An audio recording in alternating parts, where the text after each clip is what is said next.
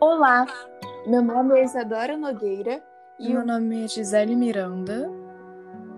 E hoje iremos apresentar um podcast de sociologia em nome da Escola Eleva, baseado no sequestro do ônibus 174, que foi transmitido ao vivo durante mais de três horas no dia 12 de junho de 2000. O sequestro ficou marcado na história da violência do Rio de Janeiro e terminou com a morte de uma refém e do próprio sequestrador, numa ação policial considerada desastrada por especialistas em segurança pública. Por fim, iremos analisar a relação do trágico acontecimento, levando em consideração os pensamentos do antropólogo Luiz Eduardo Soares, que já apresentou muitos temas referentes ao acontecimento, além de já ter expressado sua opinião sobre o mesmo.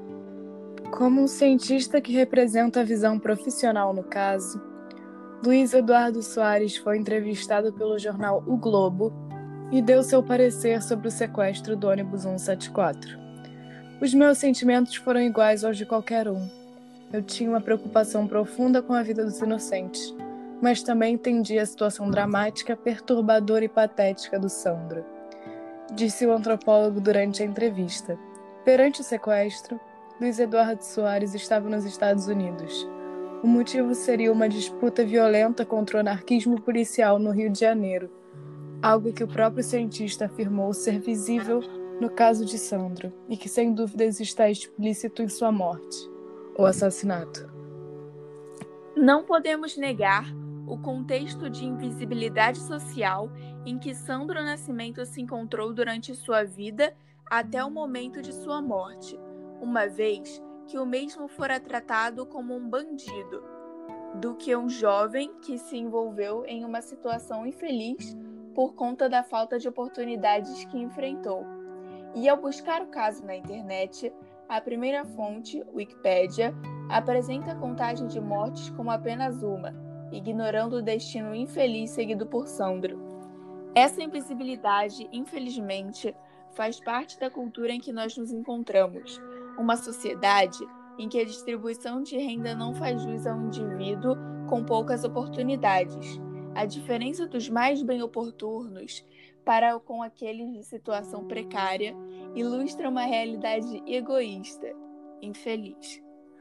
A vida de Sandro foi repleta de fatos traumáticos muito característicos do grupo social pobre residente de comunidades, que podemos encontrar nas áreas periféricas da nossa cidade. Ao observar o assassinato de sua mãe, Sandro sofreu uma das maiores perdas que se pode ser sofrida.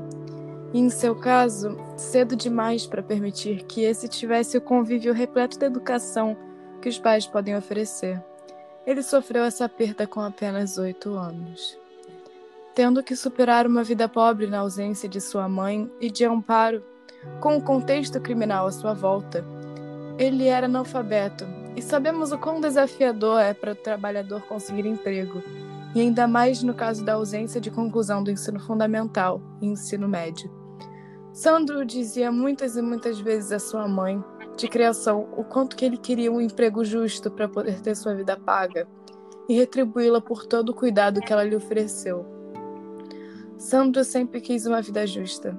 Essa é a realidade de muitos, o desejo de uma vida justa que, por ausência de oportunidades, o crime acaba saindo como a única opção. No caso de Sandro, esse foi o fator principal. No sequestro do ônibus 174, Sandro teve pela primeira vez uma voz. Pela primeira vez, teve poder. Só aqueles que vivem uma vida silenciada sabem o valor de um momento de voz, de visibilidade, melhor do que passar a vida inteira invisível. Esse comportamento se mantém presente nas escolas, na indústria musical e outros. Com isso, se destaca outro tema presente nesse grupo social: a necessidade da ostentação.